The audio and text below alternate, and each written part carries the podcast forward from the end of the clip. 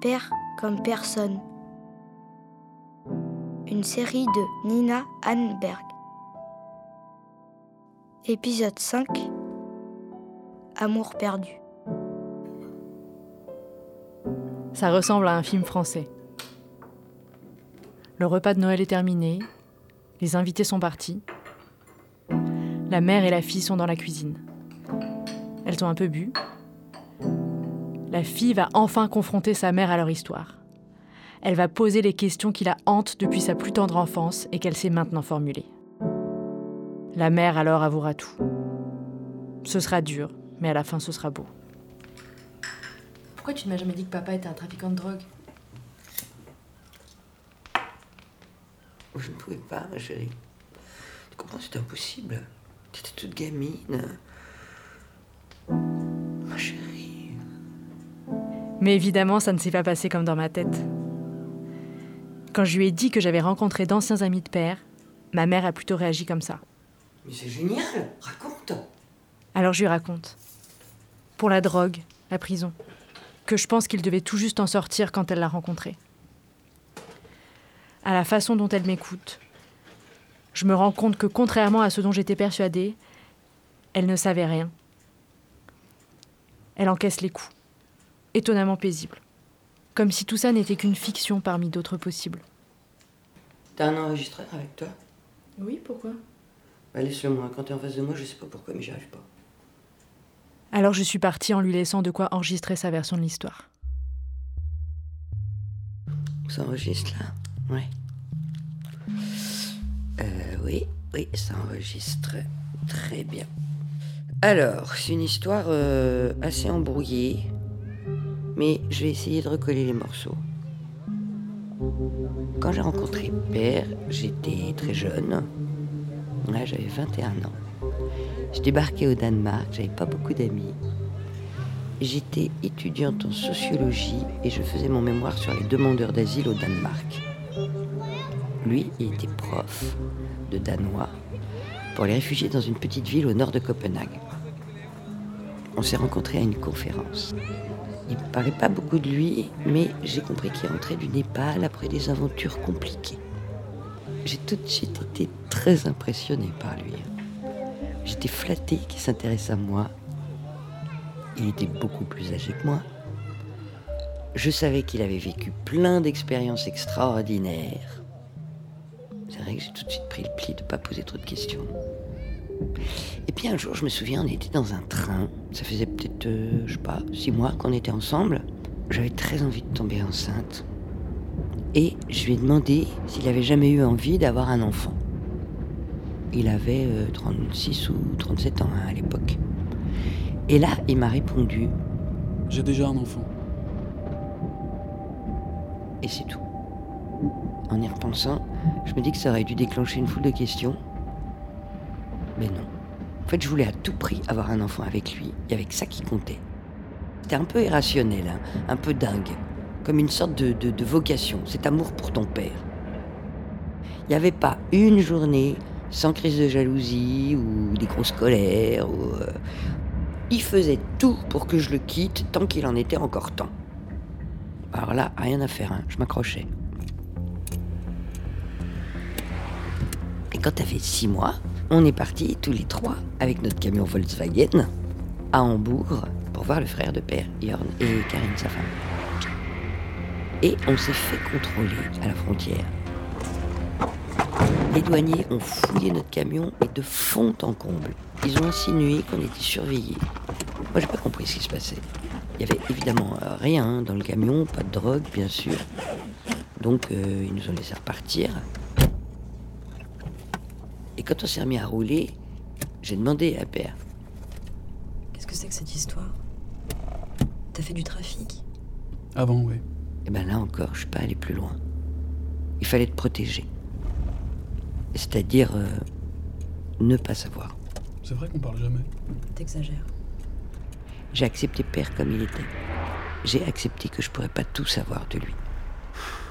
Avec le recul, je sais pas si c'était beau ou inquiétant. Mais c'était comme ça, on travaillait tous les deux, on avait notre routine, puis ça m'allait. hein. Et puis après, c'est devenu de plus en plus compliqué. Dès qu'on partait en vacances, dès qu'on sortait un peu du cadre, il commençait à flancher, à être moins clair. Non, il était vraiment difficile à supporter.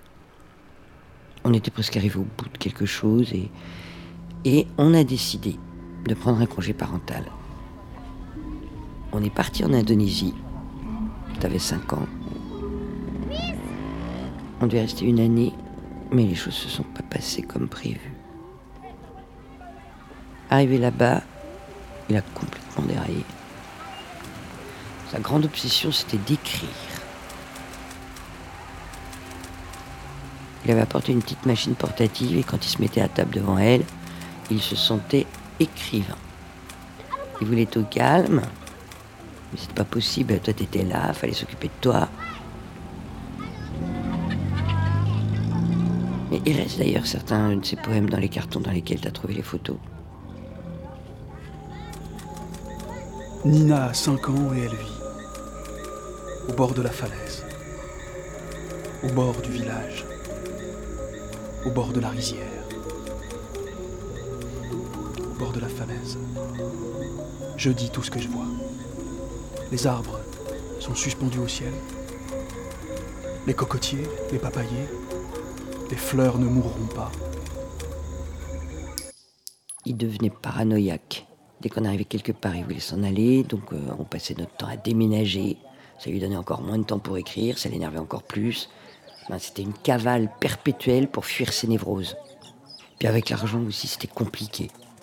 Par exemple, il voulait pas avoir de carte bleue. Il exigeait qu'on envoie des fax à notre banque pour qu'elle nous transfère de l'argent. Je peux te dire, moi, que je l'ai gardé, ma carte bleue. hein. La carte bleue. Ah oui, non, mais c'était vraiment une cavale. On se trimballait en Indonésie avec neuf bagages. Évidemment, on ne pouvait pas tous les porter. C'était comme. euh, ben, c'était comme s'il traînait ses valises, mais littéralement. Et puis il s'est mis à boire euh. Il était plus clair du tout. Nina a 6 ans et elle vit, assise avec son père et sa mère. C'est un petit déjeuner sur la terrasse. Nina a 6 ans. Elle n'entend pas la tempête, seulement les oiseaux, les cigales, les canards et le croquant du fruit. Bali, Lombok, puis les îles Sulawesi. Bon, c'était magnifique. hein. Mais ah bon, en même temps, je me demandais un peu ce que je faisais là. Et en novembre euh, 1994, ouais, c'est ça. Ouais, c'était en novembre 1994. On fêtait tes 6 ans. Et j'avais parcouru la ville pour te trouver des éclairs au chocolat. On est arrivé à Singapour. La vie était très chère là-bas. Alors, on vivait dans un petit hôtel, dans une tour tenue par un Chinois. Mais ça, je crois que tu t'en souviens. Ouais, je m'en souviens. Je me souviens d'une salle de bain toute carrelée, avec un vivarium un immense serpent à l'intérieur. Le gérant de l'hôtel lui donne un poulet entier. Le serpent ouvre grand la bouche et le mange lentement. La nuit, des récits effrayants. J'entends les cris des victimes. Ils remplissent tout l'espace. Ce sont des serpents qui égorgent ma conscience. J'avais plus aucune envie de traîner avec un déchet délirant à l'autre bout de la planète. Il faudrait que j'écrive. Mais à quoi sert d'écrire? J'ai compris que je voulais rentrer en France. Ou chez moi. Je pourrais aussi peindre ou parler de mon dernier voyage. Catastrophe avec vue sur la mer.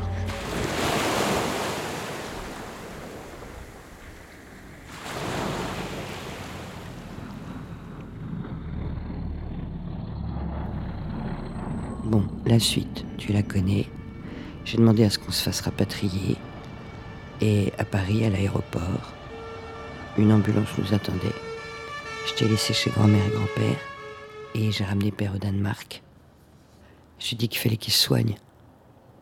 Qu'on se reverrait le mois suivant. Une pièce couverte de tapis. Sombre. Une mythe s'envole. Elle meurt contre l'ampoule solitaire.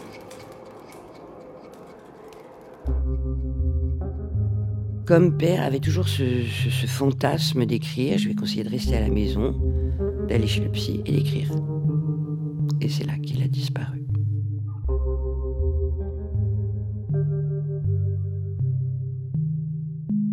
Quand je suis retournée là-bas pour vider la maison après sa disparition, j'ai retrouvé tout un tas de cartons remplis de manuscrits. Il aurait voulu raconter toute sa vie des années 70 et en faire un best-seller. Bon, ça a été un échec. Il n'a pas réussi à se faire publier. Faut dire que c'était assez mauvais. Il faudrait écrire. J'ai pris ce que j'ai pu. hein.